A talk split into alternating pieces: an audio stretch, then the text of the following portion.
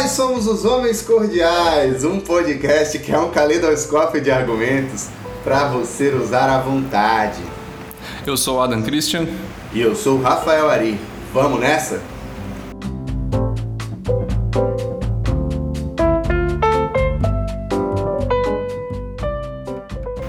Adam, meu querido, hoje nós vamos entrar numa seara muito, muito, muito, muito tenebrosa, muito lamacenta, que é por que, que todo artista faz o L, Adam?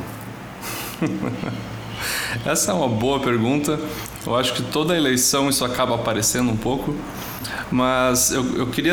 Eu, eu gosto de conversar contigo porque esses temas a gente consegue entrar um pouco mais a fundo e eu queria perguntar para você assim: por que, que você acha que, que tem essa tendência que a gente observa de artistas estarem mais para o lado esquerdo da ideologia? E eu queria saber também né, de você assim, qual é a tua experiência pessoal até tanto com o mundo da arte quanto com essa com essa essa questão da ideologia uh, permeando essas pessoas e permeando esse esse meio assim até num, num, nível institucional acho que você pode dar um pouquinho da sua experiência para gente é vamos lá para quem não sabe eu sou professor de escrita dramática na, Universidade Federal de Santa Catarina eu eu tenho uma carreira como dramaturgo é, roteirista enfim eu tenho uma carreira artística né e, e ultimamente está um pouco parada, mas se bem que mais, mais ou menos, né? Porque no último e apesar disso, você não está usando uma boina, né? Para quem não, não conhece o, o Rafa não, pessoalmente. Não, exatamente. Mas, é, é, aliás, eu falei que estava parada, mas no ano passado eu ainda consegui escrever um roteiro e, e retrasado passado e, e foi, foi Está aí o meu. Tem um média-metragem que está no ar. Mas uh, vamos lá.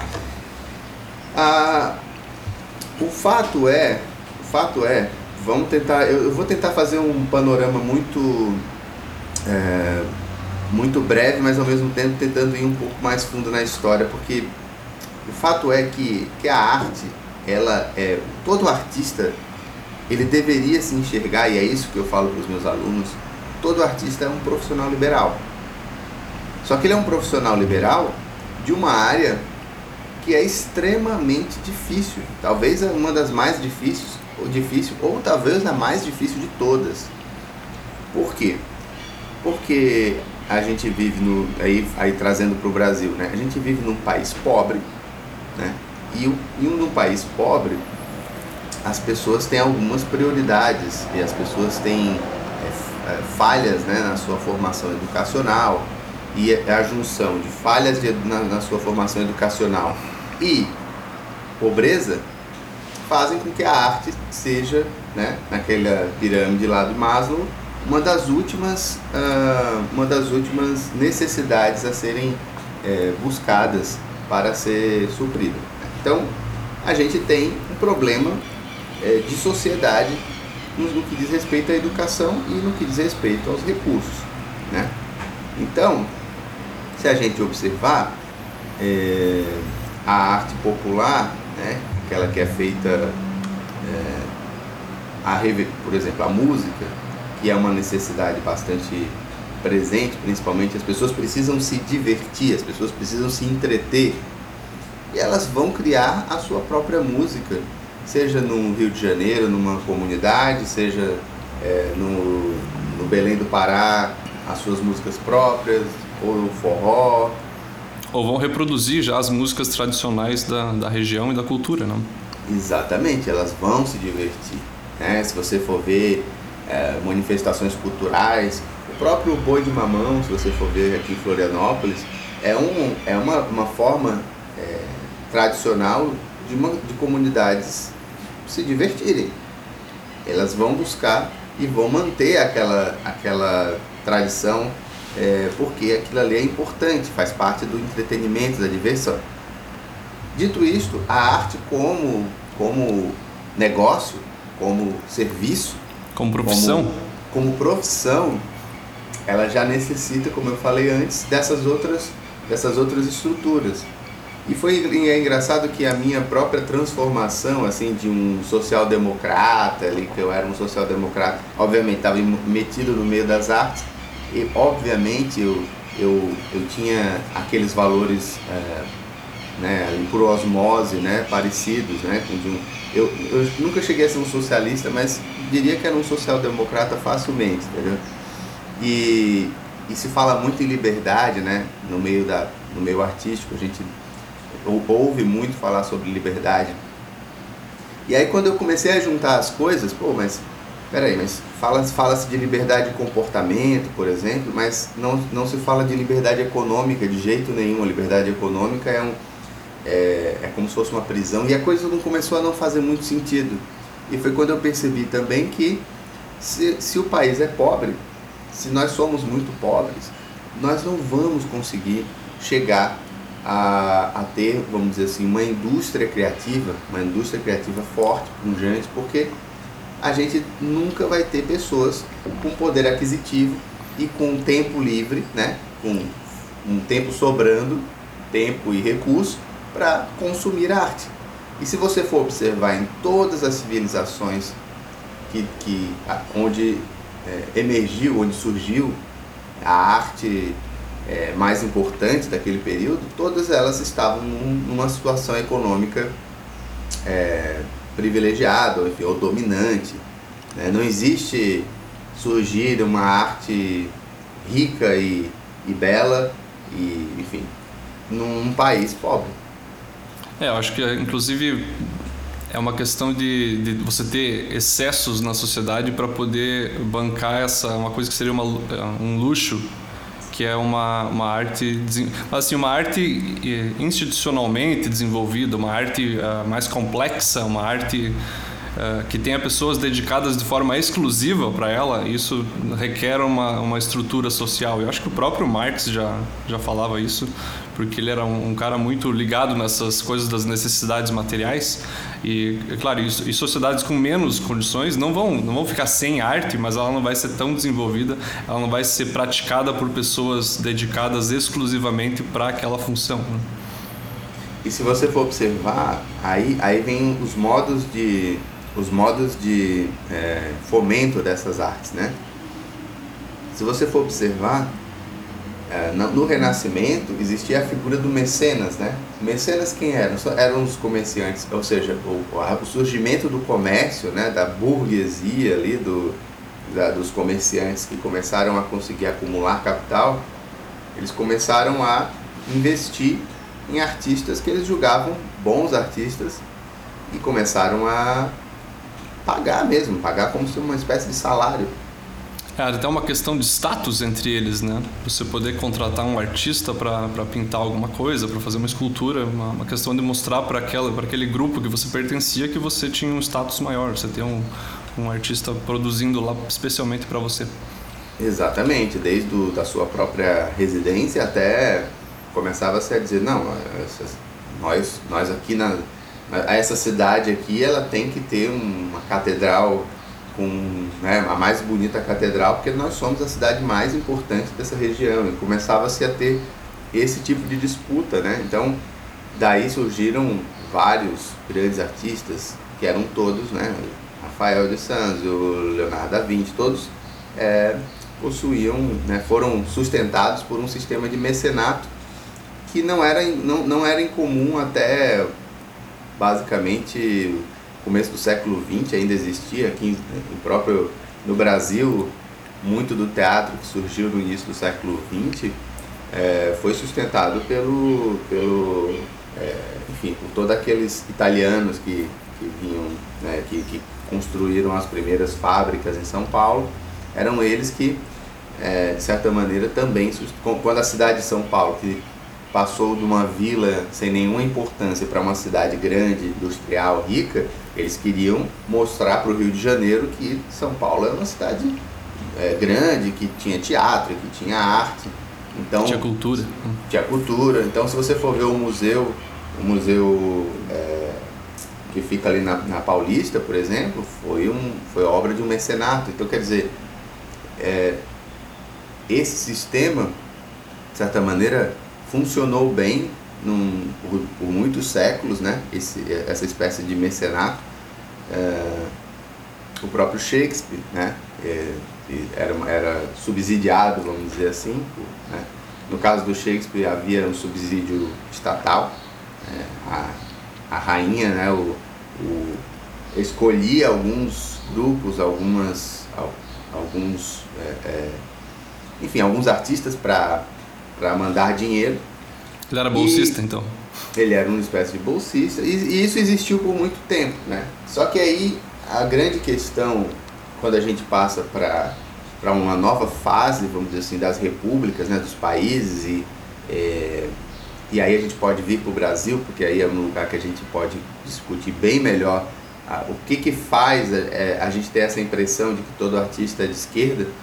É, tem um aspecto histórico e tem um aspecto econômico. O aspecto econômico continua intacto. Se a gente for observar, nos Estados Unidos, por exemplo, que tem uma indústria criativa extremamente forte, extremamente pungente, a gente tem essa certa impressão de que a maioria, comparando com que, né, com que eles chamam de esquerda, né, porque obviamente que muitos esquerdistas americanos seriam chamados de extrema direita aqui no, no Brasil, né, mas uh, há também uma tendência né, a eles serem um pouco mais de esquerda do que de direita. Porém, há uma indústria fortíssima, indústria de mercado mesmo, né, com bastante força nos Estados Unidos e, e aí, obviamente, essa questão econômica é o fator preponderante. Né? É, mas é, vamos, vamos, vamos chegar lá.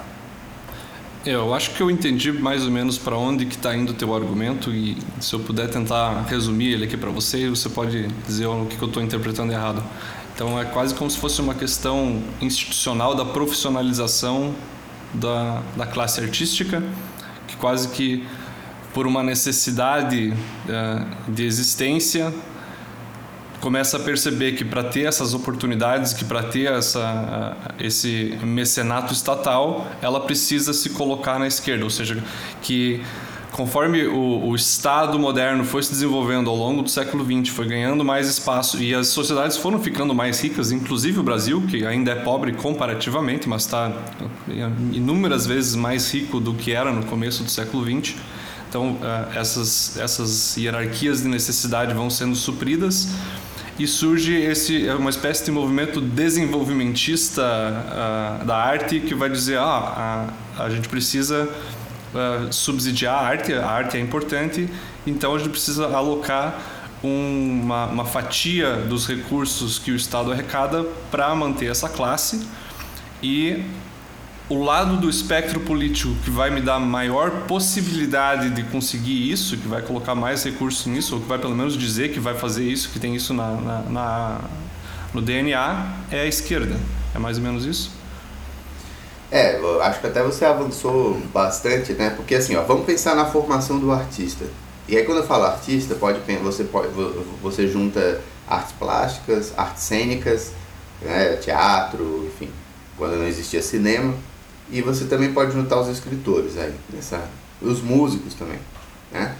É, se, vo, se você observar a própria formação do artista, a formação do artista, ela, ela era uma formação é, mais, mais uh, como é que é a palavra, é, artesanal, né? Porque você é, tinha de conhecer, sabe aquele modo, aquele modo é, de, de, de, passar a, o conhecimento tinha que ser alguém que você conhece, que sabe fazer aquilo, que vai te ensinar e você vai aprender e depois você vai passar adiante. Então, era um modo artesanal de formação artística, né? Não era uma... E aí quando você começa a ter as escolas de arte, você começa a ter uma padronização ou mesmo um maior número de pessoas é, é, sendo consideradas artistas, né? ou seja, buscando a formação. Estou falando, eu, eu, dou aula de uma universidade, numa faculdade de, de numa faculdade de artes cênicas, numa faculdade de animação, ou seja, onde estão sendo formados artistas. Só que, e aí como eu acabei de falar, esses artistas é, encontram quando saem da universidade, uma sociedade pobre, uma sociedade que não tem a condição de. Eu não estou falando nem da qualidade desses artistas, ou como é que eles saem, com é, se aquilo que eles produzem, eu nem cheguei nesse ponto ainda, se aquilo que eles produzem tem algum valor para a sua, sua comunidade, para a sua sociedade, que é o que, né, o, quando a gente fala profissional liberal, é exatamente isso. A gente tem um, um produto que a gente oferece e esse produto tem que ter algum valor simbólico ou não para quem, quem ali quer, vai consumir. Nem estou falando disso, eu estou falando da capacidade dessa sociedade na qual eles vivem é, de absorver tantos artistas, é, né, e consumir e pagar pelas suas, pelas suas obras. Ah, se eu puder dar um passo para trás aí, quando você fala das escolas, eu acho que é um ponto importante, porque a partir do momento em que você já tem escolas para produzir essa, esse profissional da arte, eu acho que já é um momento que já foi dado um passo além. Ou seja, é um momento em que a arte como necessidade já entrou no hall de demandas que o Estado tem que suprir. E a partir do momento em que, ele, que a arte como entra na, na, no hall de demandas que o Estado tem que suprir, ela se torna também suscetível à política ideológica. Então, ela, ela, ela passa a ser um eixo do que é, ela passa a ter causa e consequência do que é da, da ideologia política ali, né?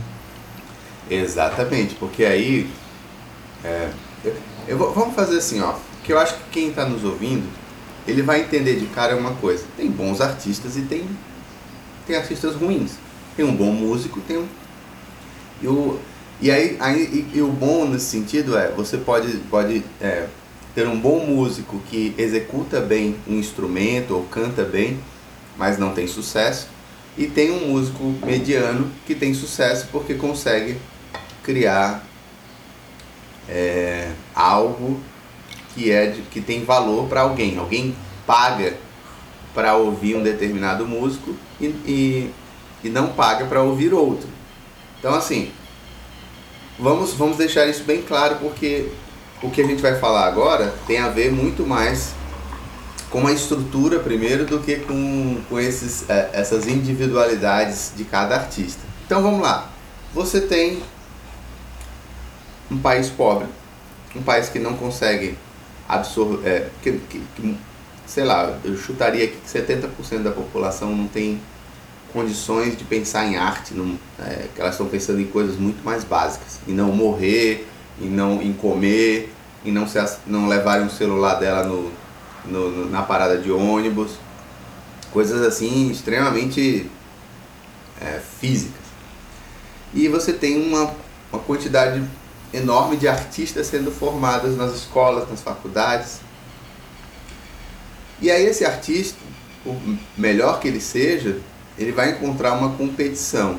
E aí eu faço um adendo de quem é professor, ele vai encontrar uma competição e ele não foi preparado para isso, porque na formação dele, porque aí já é um, um, processo que se retroalimenta, e a gente vai chegar nessa raiz em breve. Na formação dele, ninguém preparou ele para a competição, para o mercado em si, para dizer, olha, você vai se formar e você vai ter que, você vai ter que ser é, bom, mas não só bom tecnicamente, você também vai ter que ser bom em atingir um público. Você vai ter que entender em que público você está e você vai ter que é, buscar esse contato com esse público. Às vezes você vai ter que ver pessoas que você considera tecnicamente inferiores, né? ganhando de você porque elas são mais bem conectadas ou porque são melhores de marketing. Exatamente, porque elas conseguiram de alguma maneira se conectar, que é o que eu chamo de conexão, né? Não adianta, o artista que não está conectado ao seu, à sua comunidade, ao seu, à sua sociedade, ele está fadado ao, ao fracasso. E aí você junta uma formação na qual é, quase que deixa o artista como se fosse um, um, pajé, assim. O artista ele é formado como se fosse um, um pajé da sociedade um, um santo, uma figura mítica, que a sociedade tem por obrigação de sustentá-lo. Tem por obrigação de, de, de reconhecer a sua importância. mesmo que, ela, é, é, mesmo que ela não tenha visto nada desse artista, mesmo que ela não possa consumir arte, porque ela ainda vive numa situação de pobreza, de, de, de enfim. Então cria-se ali um caldo de ressentimento, muitas vezes, que faz com que uh, alguns, alguns partidos e algumas ideologias enxerguem naquilo uma oportunidade. E aí, se a gente for voltar à nossa realidade aqui no Brasil, é, no, quando tivemos o, o, golpe militar em 64, nós tínhamos ali um monte de militar, né, que é, nem dá para dizer que alguns eram incultos, porque provavelmente não eram, eram formados no que, né, na, na Sorbonne, como chamavam, né, que era a, a a escola militar lá de alto nível, mas o que eles fizeram foi dizer o seguinte, olha, nós vamos cuidar aqui da estrutura do país, da economia, fizeram, foram sanguinários e foram na repressão, é, vamos dizer assim, na repressão política e na repressão da expressão como um todo, e achando-se, achando eles que eram extremamente inteligentes, deixaram a arte e a cultura,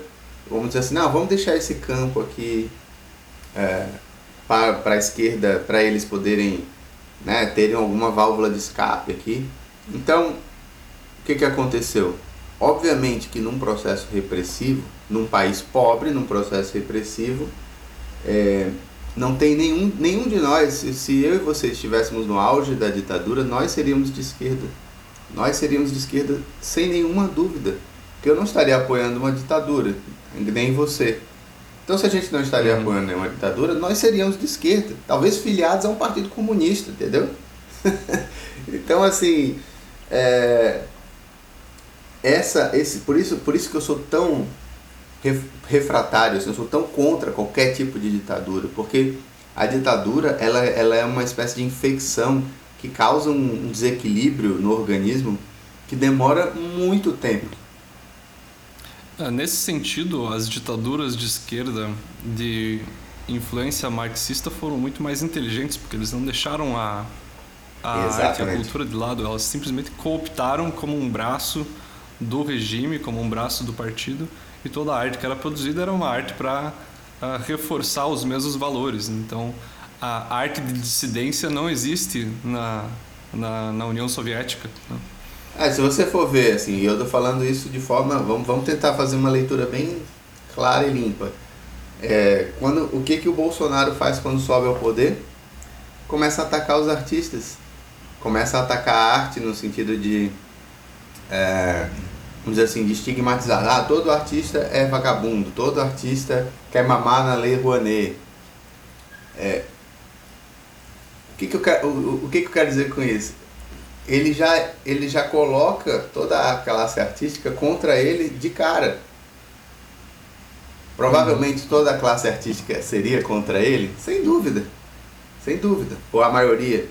Mas se ele não se coloca nessa oposição tão clara, é, talvez, talvez eu diria, não estou falando do Bolsonaro, talvez não, mas em um outro presidente de direita, talvez conseguisse é, começar a dizer, olha, é, não, não, não tem motivo para gente, né, a gente ser, odiar esse presidente, talvez ele não, for, não é o cara que faz mais subsídio e tal, enfim, é, a gente, a gente, a gente tem, desde a da ditadura militar, um ambiente que não permite, não permite que um artista possa entender a função dele no mundo como um profissional liberal que vende o seu serviço, que está buscando.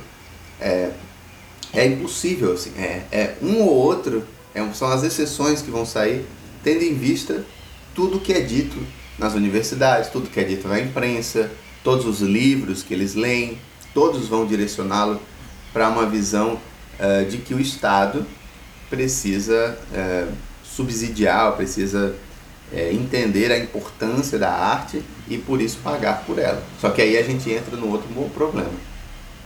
É, essa minha experiência conversando com as pessoas que que estão nesse meio e que acreditam nisso, que defendem uh, sempre um que o Estado banque cada vez mais a, a arte, que financie filmes. Eu sempre tinha discussões muito longas com, com pessoas que defendiam essa versão do desenvolvimentismo artista, artístico, que é basicamente assim, ah, o Estado tem que financiar uma indústria do cinema brasileiro até que a gente tenha uma indústria forte que possa competir com, com, com Hollywood ou com, ou, ou com os, os filmes europeus. E eu sempre questionava isso, tá, mas isso não é prioridade do, dos gastos do governo. Se fosse no meu, no meu orçamento, com certeza não estaria no, uh, entre os gastos do, do, topo. A gente tem coisas mais importantes. A gente tem que terminar de construir o saneamento no país. A gente não tem é, o, o, luxo de, de ficar colocando dinheiro público para bancar filme. Agora a resposta deles era sempre em, em, em alguma tangente, assim, no, no, sentido de que é importante, é necessário, um país não pode viver sem arte e a arte não pode viver sem o Estado. É, essa era a premissa oculta, não pode viver sem o dinheiro público.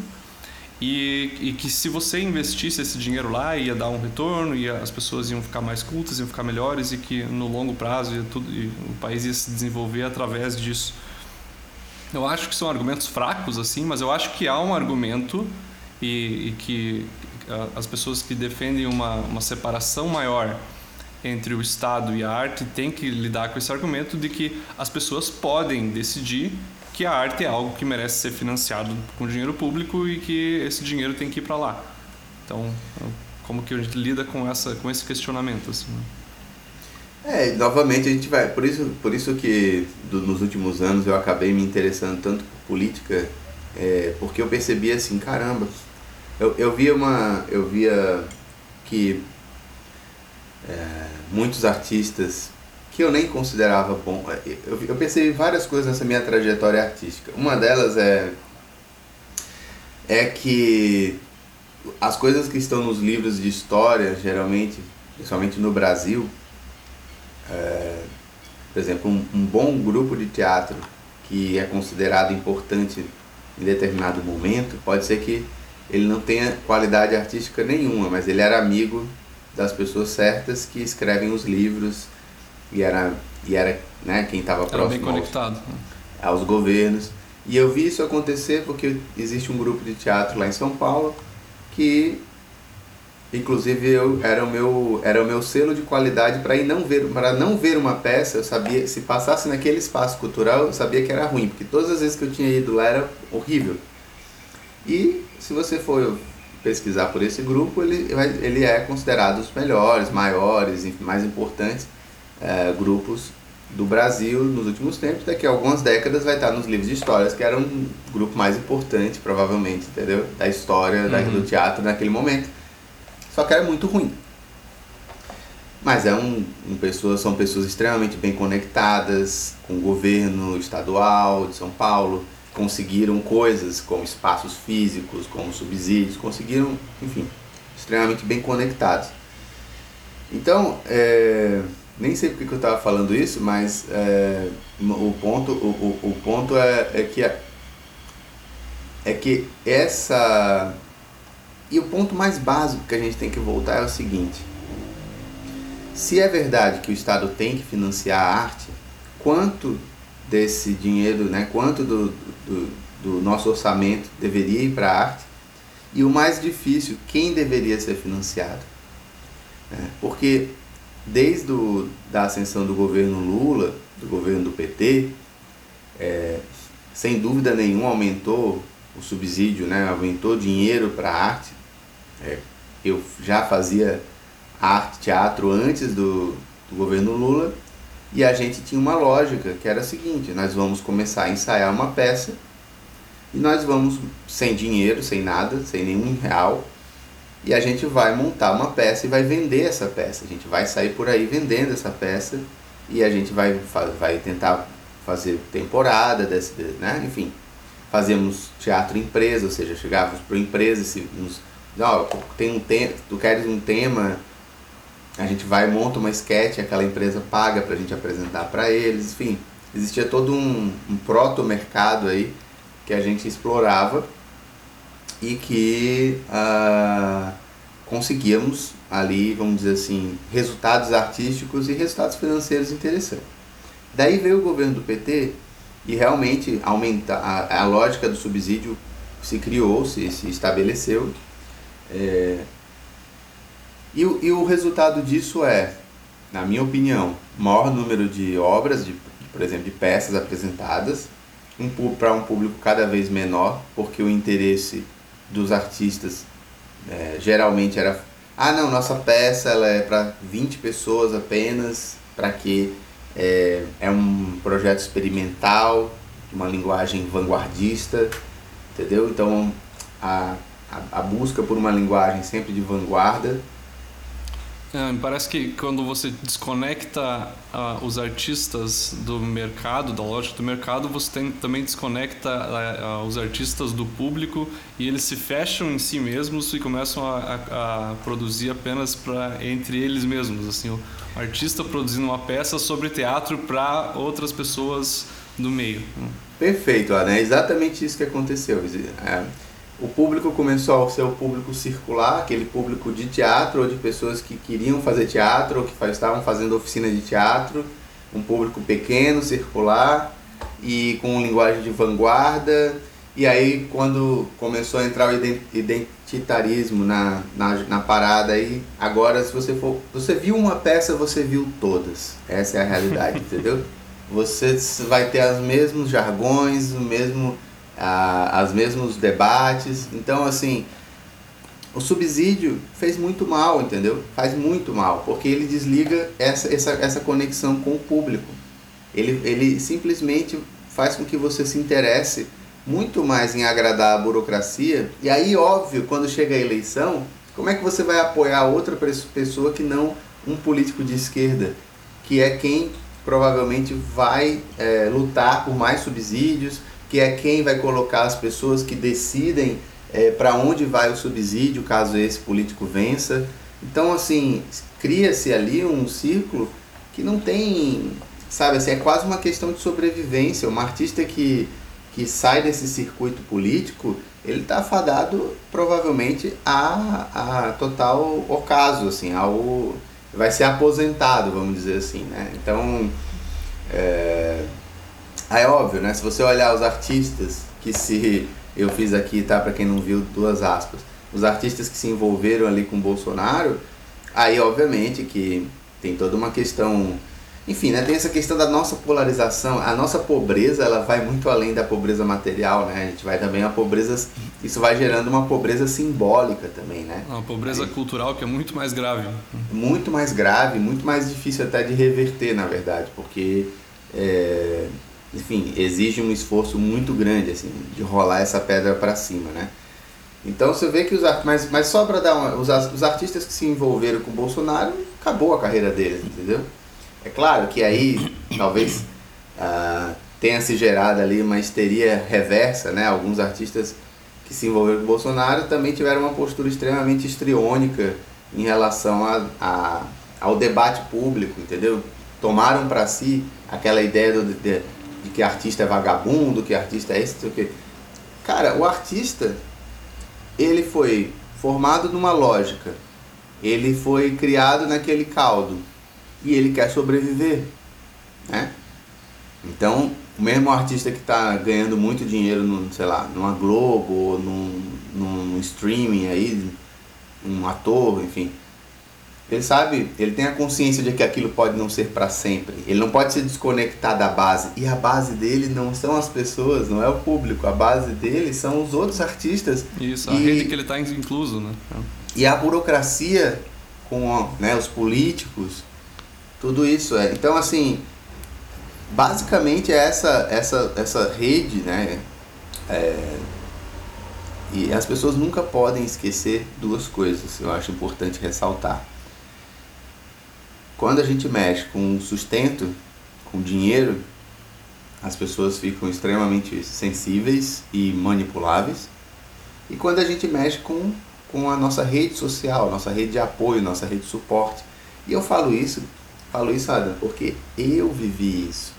Eu tinha um grande amigo, um grande amigo da época, quando eu comecei a minha carreira, mas amigo assim, de verdade, que dava para dizer que era um irmão, que deixou de falar comigo porque eu me tornei uma pessoa, um liberal. entendeu? Não foi visitar a minha filha, não conheceu a minha família, não, não queria mais contato. Depois de vários convites, aí eu me, eu me toquei, sabe quando você... Porque para mim era tão absurdo isso, tão, era tão Uhum. fora de propósito que alguém como ele deixasse de falar comigo por causa de política, entendeu? Colocar Que uma relação pessoal acima, abaixo do, de uma preferência ideológica. né? Exato. Claro que isso foi muito antes dessa loucura que a gente viveu, né? 2022, então foi muito foi uns cinco anos antes disso, mas foi uma prévia, né? É, E é isso, assim, eu, eu, eu, eu, eu tive que, vamos dizer assim, hoje, hoje como artista ainda, eu me vejo como um cara que talvez tenha que me tornar um escritor é, isolado, entendeu? Assim, buscando outros meios. Claro que aí agora a gente tem, a gente já tem, por exemplo, editoras que são de direita, entre aspas, né? Nós temos Uhum. o Brasil Paralelo que, que tenta trazer algum material, é, vamos dizer assim, tenta, tenta trazer uma visão de direita para a arte. E cara, eu, eu vou te falar, falar uma coisa, eu era bem preconceituosozinho com o Brasil Paralelo, mas ultimamente pra você ver, né? Olha só, eu sou um cara que já tô nessa negócio de liberalismo de- há muito tempo. Mas mesmo assim parece que tem algumas coisas que estavam incrustadas, assim. um- E eu tinha uma coisa assim, ai, meu, Brasil paralelo, certo? Mas, cara, eles fazem um trabalho muito necessário. E eu queria que não fossem só eles, né? Que tivessem É, outros. Me parece que, a, que o lado da direita do espectro finalmente se tocou que precisa de uma resposta institucional nesse, nesse campo também, né? E é o que está acontecendo aí. Exatamente. E aí a gente precisa de quê? A gente precisa de pessoas que, que entendam esses dois aspectos, assim. Até para finalizar, talvez, o meu ponto, assim. Ah, um artista é um profissional liberal. Um artista precisa que o país prospere. Para que a arte prospere, o país tem que prosperar. E para o país prosperar, a melhor coisa que poderia acontecer é mais liberdade econômica, é livre mercado, é desburocratização. Nós teríamos um país mais rico, com pessoas mais ricas, com pessoas com tempo e dinheiro sobrando para investir na arte. Para, porque é isso que as pessoas fazem. Quando as pessoas são muito pobres, elas comem e querem morar num lugar. Depois que elas têm isso, aí elas querem uma boa escola para os filhos, um inglês, não sei o quê. Depois disso, elas querem, olha só, agora eu já me visto bem, meus filhos já estudam numa boa escola, agora eu preciso. E se ele, se ele tocasse violino?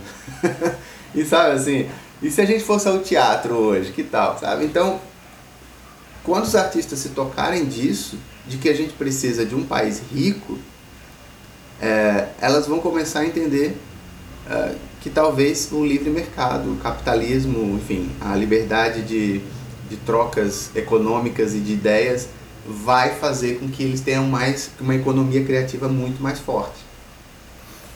Eu concordo com o teu ponto, mas é, me deu o gancho perfeito para puxar o que eu tinha pensado sobre esse tema, assim, que eu estou tentando desenvolver um pouco melhor essa ideia, mas me parece que há um, um conflito quase ontológico aí na, na questão de como que esses essa, essa classe artística que está com um, valores de esquerda enraizada sempre vai ter uma aversão à lógica do mercado, que é porque a esquerda e isso é uma, uma teoria que eu estou tentando desenvolver assim a esquerda ah, moderna pegou o princípio da igualdade e colocou como um, eixo central da sua própria existência.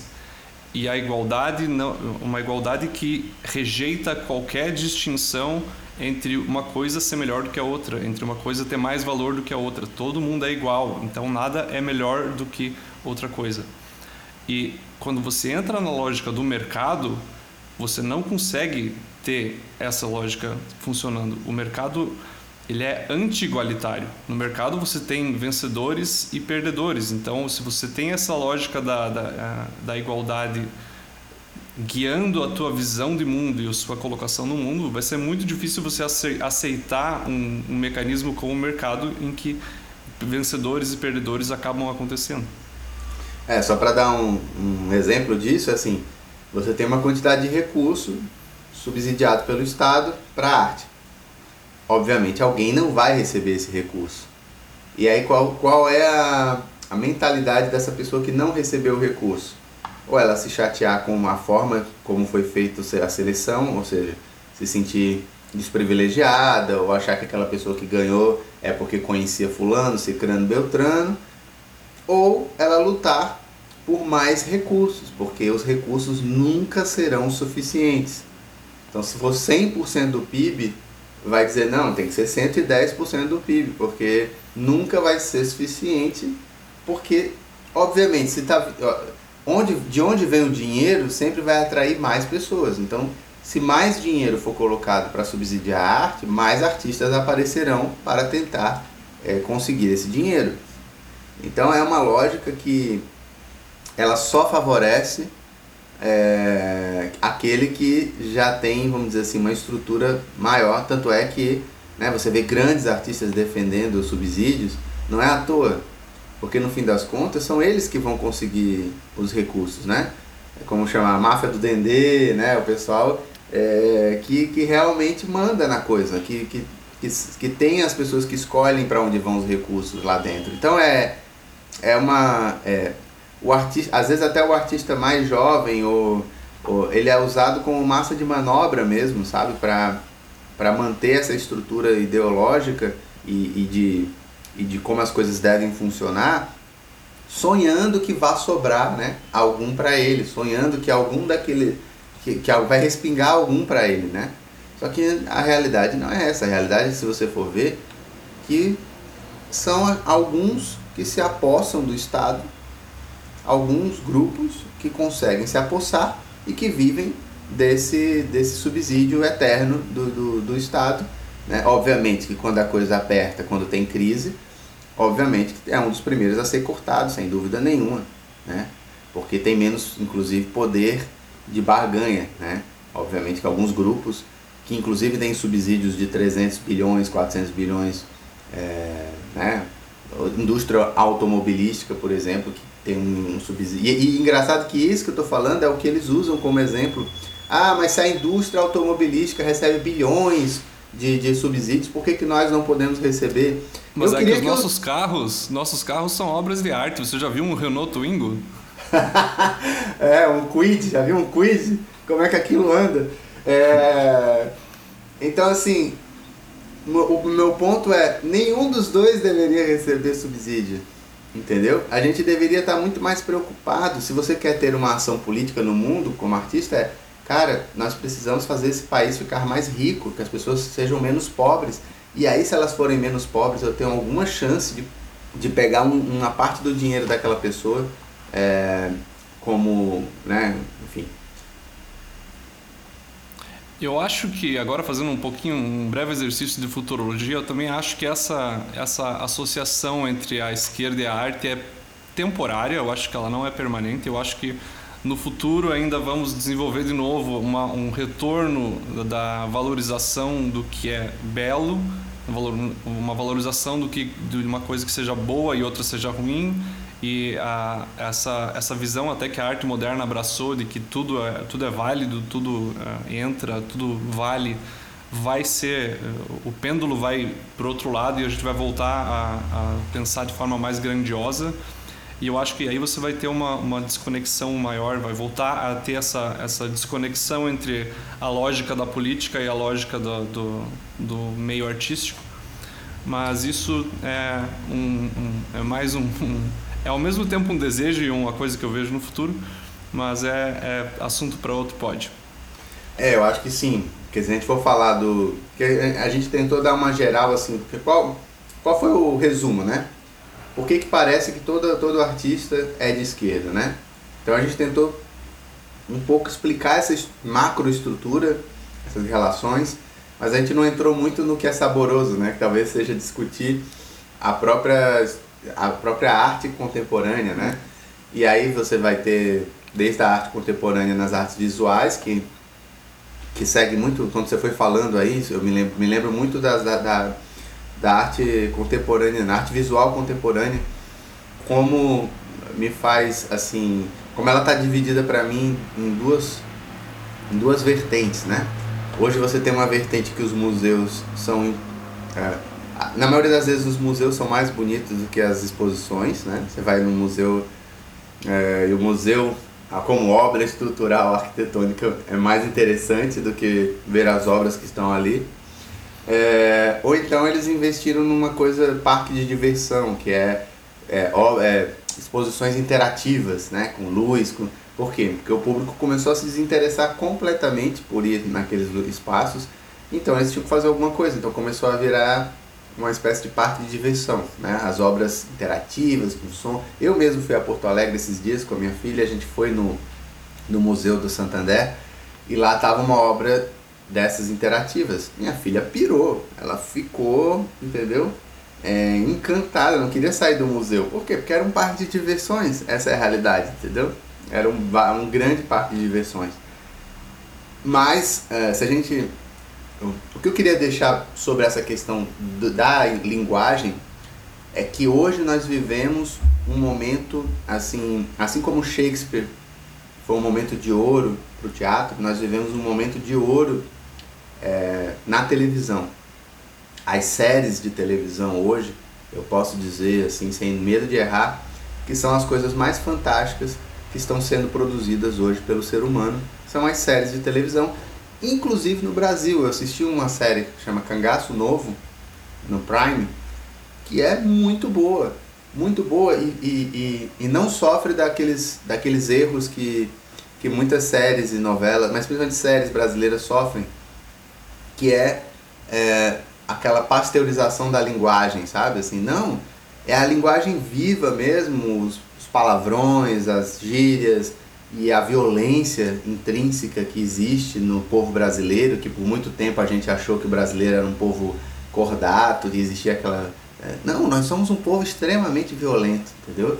E, e essa violência se tá ali naquela série. Então, mesmo no Brasil, nós já conseguimos fazer séries do nível é, das séries que são produzidas, por exemplo, fora do Brasil, nos Estados Unidos. Nós vivemos, as, assim, ó, se você tem alguma coisa para investir seu tempo, veja séries. E eu posso indicar algumas depois, né, nos próximos episódios, como Sopranos, por exemplo. Esse, mas o Cangaço Novo, que eu acabei de ver, é uma série brasileira de excelente qualidade.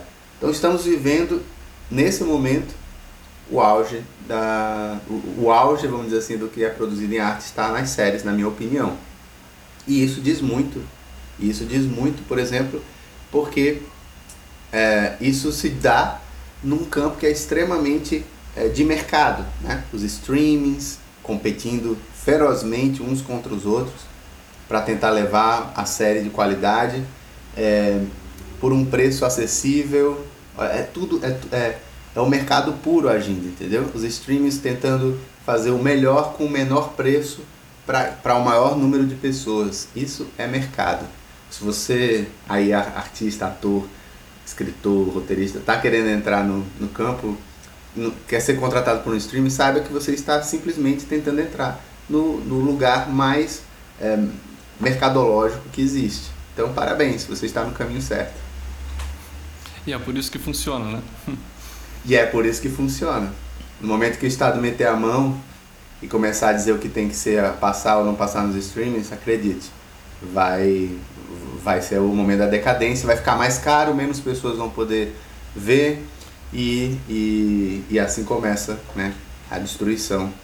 É, e de o coisas público que vai se tornar o público, a, a série vai ser feita para o público dos próprios artistas, né? eles vão começar a voltar a produzir para o próprio umbigo. Exato. É, é igual aquela história, você, como é que é? Tu pode me ajudar para a gente finalizar? Se se mexe, taxe, né? A visão do governo sobre a economia pode ser resumida em frases curtas. Se a coisa se move, taxe-a. Se continuar em movimento, regule-a. Se ela parar de se mover, subsidia. Perfeito. É isso aí. Fechou, meu brother? Valeu, até a próxima. Até a próxima.